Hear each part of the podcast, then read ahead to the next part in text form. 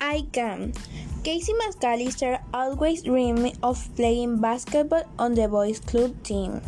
At first, the coach would let him play, so Casey practiced her. Now he is on the team, but he is not the best player.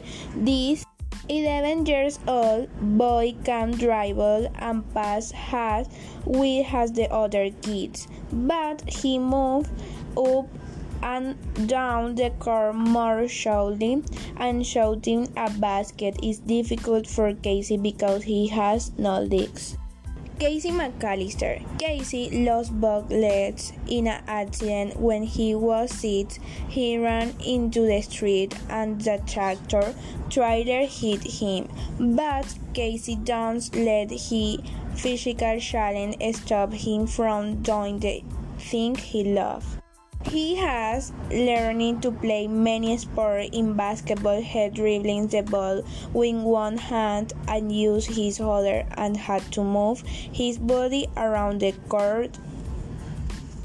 Casey also plays basketball. He can catch and throw the ball very well. He can hit the ball well too. He is the team's catcher since he doesn't have to move around so much.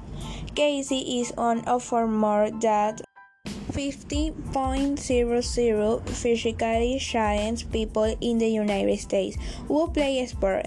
These days, physically challenged people are doing everything from biking and scuba diving to mountain climbing and rafting. They are dancing and doing martial Some physically challenged people are great athletes with hard work and strong wills. They got beyond their physical challenge and made their dreams come true. Sharon Hedrick was the first woman to race the Boston Marathon in a wheelchair. She also is competing in 1998. Seoul Olympics there she won the woman wheelchairs Diana Golden became the U.S. Alpine Skier of the Year skiing on one leg. She came in 10 ranking against a bellboard, boarding skier in 1988, the U.S. Olympic Committee named her Female Skier of the Year over all others races, include able-bodied skiers. The Paralympics Games are for physically challenged people. In 1996, Atlanta, Georgia held the team Paralympics Games right after the Summer Olympics. Over 3,000 physically challenged athletes from around the world compete.